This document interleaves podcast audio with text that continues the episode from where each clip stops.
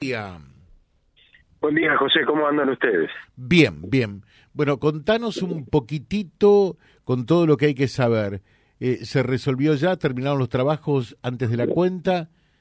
Presumo, me da la sensación que fue un poco eh, más accesible de lo que se preveía todo esto, ¿no? Sí, así fue.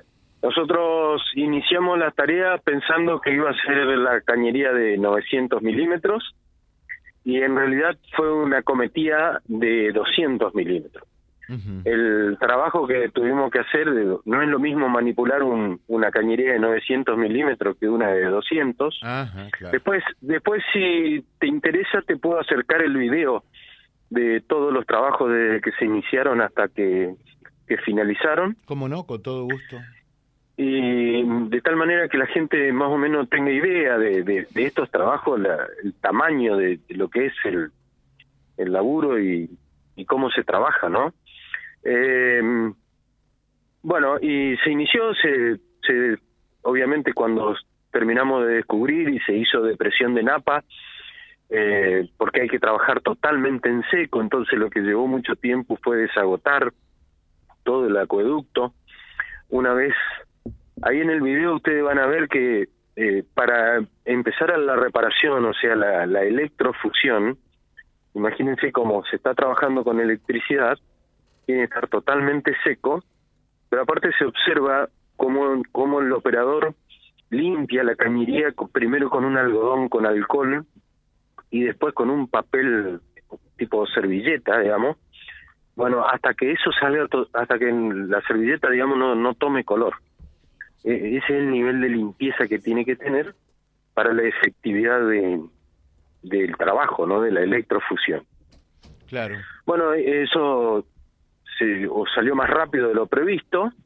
De cualquier manera se, se empezó a bombear ayer a la tardecita, buscando reponer la reserva que utilizamos durante todo el día ayer. Mucha gente eh, habrá mucha gente no se dio cuenta que hubo un corte de agua claro que realmente fue total que, que realmente fue total porque se tomó la previsión de días anteriores ir llenando al máximo las reservas con el objetivo de que la red no se despresurice, es decir, que la red siempre esté con agua. Este, este, digamos, no era el objetivo eh, a ver, quiero ser muy prolijo en esto. No era el objetivo darle agua a la gente, ¿sí? Aunque parezca un poco brusco.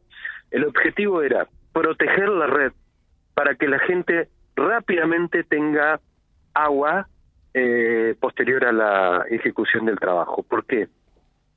Porque si la red se vacía, a las 48 horas empezamos a tener pérdidas por toda, por toda la ciudad porque la variación de presión dentro de, la red eh, es muy brusca. Entonces, durante todo el día que se trabajó, nosotros habitualmente salimos con un kilo 600, durante todo el día se trabajó con 300 gramos de salida. De esta manera, hubo gente que, aquella que está en, en el bajo, la pendiente topográfica ayuda a que el agua se vaya para ese lado, entonces ni se percató que hubo que hubo corte, hay otra gente que sí, que no tuvo servicio y hay otra gente que tuvo muy baja presión. Sí, porque en definitiva eh, se dio eso, ¿no? En mi casa, por ejemplo, eh, saben ustedes, eh, vivo en Moreno y Ley, allí no sentimos absolutamente nada. hubo otra gente que dijo baja presión y otros lugares que sí, efectivamente, se quedaron sin agua y que todavía hay algunos barrios que todavía están sin agua. Por ejemplo, por lo que veo, Barrio Belgrano, ¿no? Bueno, ahora ahora paso a explicarle lo de Barrio Belgrano, Luján.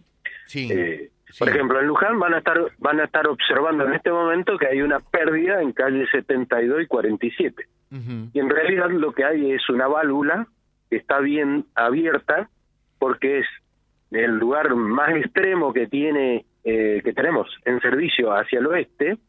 Entonces, donde está donde está saliendo el aire que que entró durante durante el operativo. Entonces eso es lo que se llama purga, digamos. Y van a ver que sale mucha agua y, bueno, es necesario que sea así para eliminar todo todo el aire de la cañería. Y ya estamos ya estamos con un kilo de presión saliendo, que lo vamos a ir incrementando 100 gramos por hora. hasta lograr la, la presión habitual que estaremos cerca de las 9 de la mañana, 10 de la mañana ya ya estaremos con, con presión normal. Perfecto, o sea que mm, esto eh, ustedes estiman va a quedar normalizado el suministro de agua potable para toda la ciudad en torno a qué hora? Eh, digamos, nos va a llevar tiempo, eh, ya vamos, nosotros desde la planta vamos a estar con normalizado eh, cerca de las 10 de la mañana. Y la red recién se va a ver en su en su pleno funcionamiento, digamos, mañana a la mañana. ¿Por qué? Porque esta noche, digamos, es cuando se va a lograr la mayor presión en la red y los tanques los tanques de agua de las casas son los que funcionan como válvula de aire. Entonces, por ahí eh, puede ser que durante el día de hoy algunos lugares tengan algún problema de presión, algún problemita de presión, que cuando se purgue la cañería, insisto, lo va a hacer esta noche, con los tanques de agua, se va a terminar de purgar.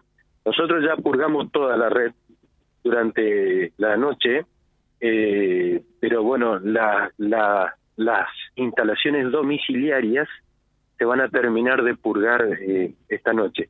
Así que deberíamos tener perfectamente eh, solucionado el, inconveniente, digamos, en la mayoría de los casos ya debe estar resuelto, la mayoría, pero el, el 100% por este motivo debería estar resuelto en, en la madrugada.